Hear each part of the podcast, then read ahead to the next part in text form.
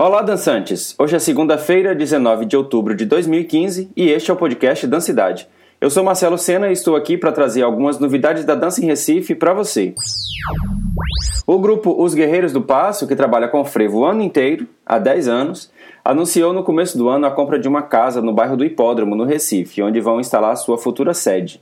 Mas para que isso de fato aconteça, a casa vai precisar passar por uma grande reforma para dar início às aulas de dança, os ensaios, as reuniões e também um espaço reservado para guardar o acervo do grupo. Além disso, quando o espaço estiver em funcionamento, o grupo pretende oferecer a sede também para outros grupos e dançarinos para realizar encontros e intervenções artísticas. Só que para isso aconteça até 2016, os Guerreiros do Passo estão planejando diversas ações para arrecadar contribuições. Vão lançar uma campanha de financiamento coletivo no Catarse daqui a alguns dias e também estão comercializando camisas com a marca do grupo. Então, se você tem interesse em colaborar com o grupo aí, dá uma olhada no site deles e saiba como, que é o www.guerreirosdopasso.com.br. Amanhã, às 7 horas da noite, no coletivo Sexto Andar, acontece uma reunião para fazer uma análise sobre as políticas públicas da cultura em Pernambuco e também a situação atual do Focultura.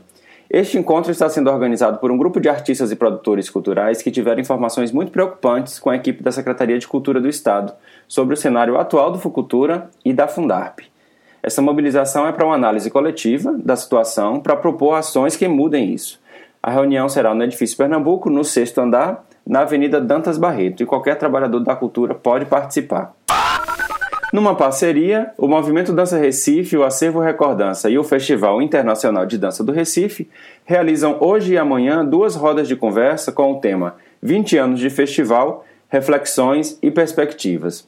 Hoje, com a mediação do Movimento Dança Recife, tem o tema Os Bastidores da Cena, o que possibilita o movimento da dança.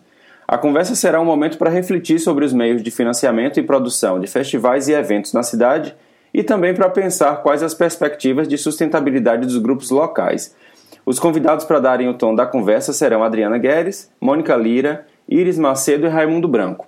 A roda de conversa vai ser no Teatro Arraial, das 2 às 5 da tarde, dentro da programação do festival. E amanhã a conversa será sobre a formação em dança no Recife.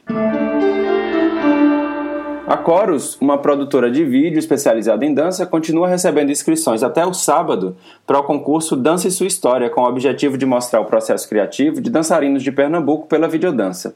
A Chorus vai selecionar 12 processos criativos que contêm algum fato marcante da vida do dançarino através de uma performance.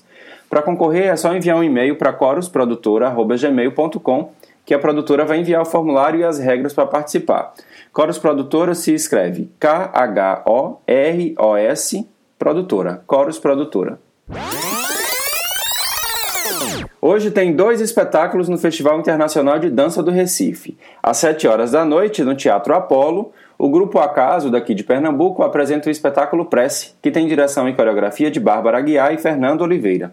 E às 8 horas da noite, no Teatro Hermilo, o grupo Edson Bezerra e seu composto de ideias, do Distrito Federal, apresenta vinil de asfalto.